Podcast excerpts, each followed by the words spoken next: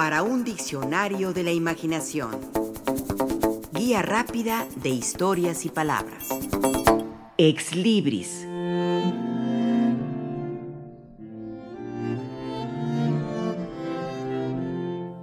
Los ex libris son la marca del conocimiento, el sello de la lectura, el símbolo de la propiedad de las páginas de ese adminículo maravilloso que es el libro. Es la vanidad de quien posee una biblioteca que quiere, que atesora. Son la proclama muda de este libro es mío y de nadie más. La Real Academia de la Lengua lo define así.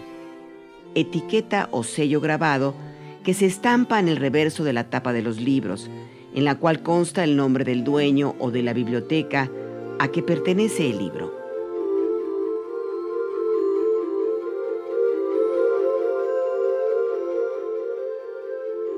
Jack London tenía su ex libris. Era la representación de un lobo. El de Lovecraft era el bosquejo de una puerta entreabierta. El de Robert Frost, el de un camino en el campo. El de Betty Davis, un perro. El de Ernest Hemingway ostentaba en la parte baja a un toro y un rejoneador. El de Bing Crosby, una partitura alegremente estilizada el de Charles Dickens, un león. El de Rockefeller ostentaba la leyenda Mi libro y el de Charles Chaplin, su libro. El de Francis Scott Fitzgerald representaba un esqueleto vestido de manera elegante y en actitud de divertirse en una fiesta con confeti y serpentinas con la leyenda Sé de tu edad. El de Greta Garbo es su perfil caricaturizado el de Pablo Picasso, una paloma, el de Pavarotti, el de su figura caricaturizada, con un ave canora posada en su boca, el de Hitler, un águila posada sobre una suástica, y el de Benito Mussolini, un hacha que corta unas hojas.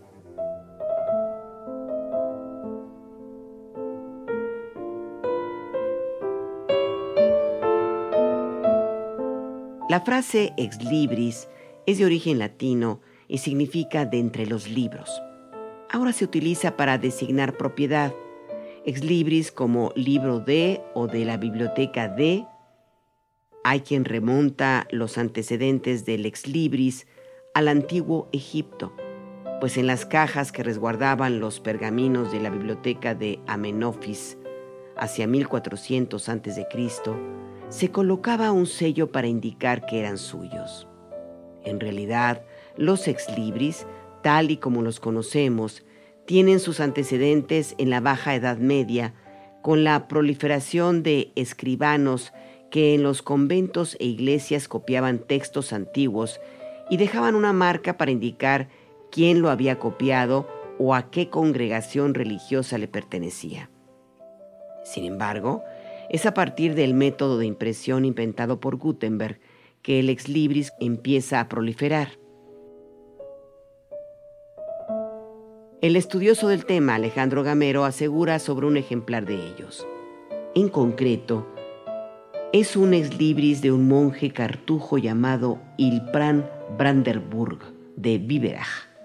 El grabado en madera que se encuentra en el Museo y Biblioteca de Rosenbach en Filadelfia muestra a un ángel con un escudo adornado con un buey. Los detalles de las alas están coloreados a mano en rojo y verde, con una túnica en tono rosado. Este sería el ex libris más antiguo conocido en el mundo occidental. Esto ocurrió en Alemania en el año 1480. A Ilprand de Brandenburg se le ocurrió poner su ex libris al donar sus libros a la biblioteca del monasterio de Buxheim.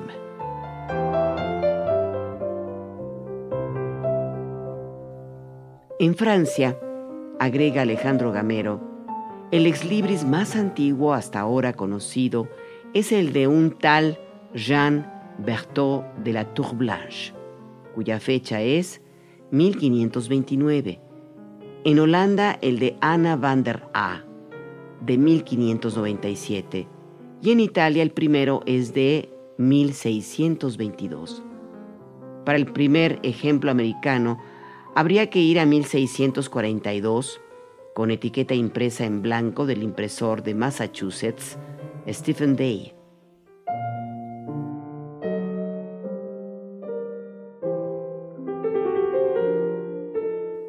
Los exlibris se producían en madera, sobre la que se grababan las imágenes a reproducir. Hoy en día pueden ser sellos con tinta, sellos con relieve o bajo relieve, marcas de fuego, pegotes, hologramas. A lo largo de la historia, los exlibris se han caracterizado por tener imágenes religiosas, alegorías de la muerte y la sabiduría, representaciones heráldicas o de la casa de armas de los propietarios, o han variado conforme a las épocas para tener dibujos, por ejemplo, estilo Art Deco o propios del taller de la gráfica mexicana.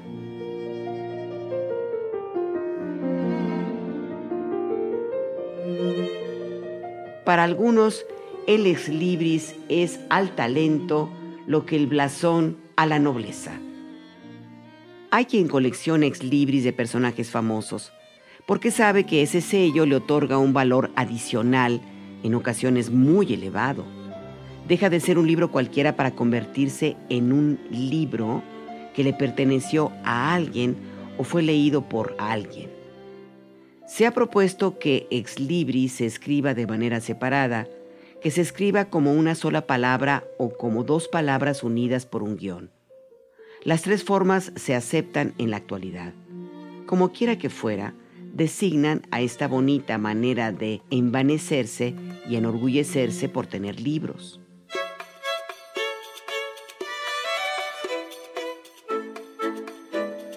El editor y poeta Alberto de la Fuente nos recuerda que en algunos libros medievales se incluía un ex libris interesante. Se trataba de un demonio, un demonio menor de baja jerarquía, casi un murciélago. Tiene cuernos, alas, garras, colmillos, lengua bífida, piel escamosa, vellosidades en las articulaciones de las extremidades y una postura encorvada.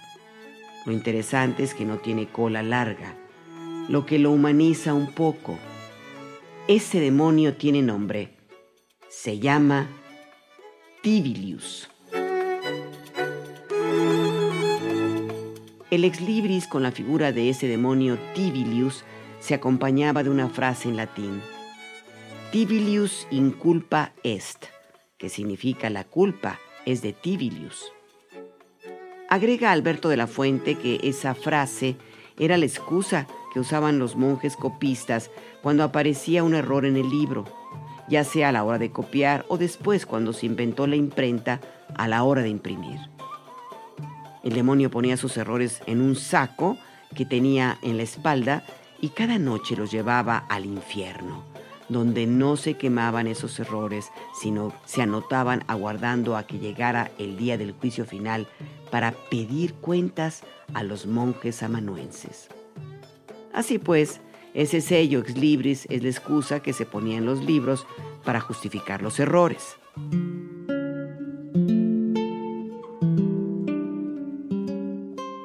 ¿Usted tiene un ex libris?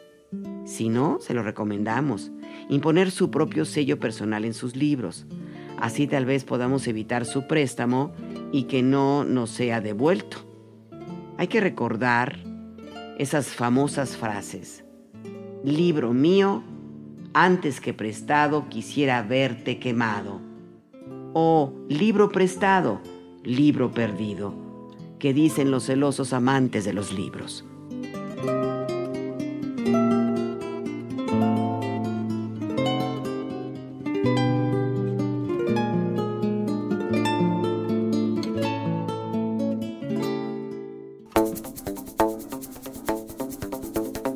Participamos en este programa Juan Ramírez, Rafael Méndez, María Eugenia Pulido, Mauricio Carrera y Pilar Muñoz.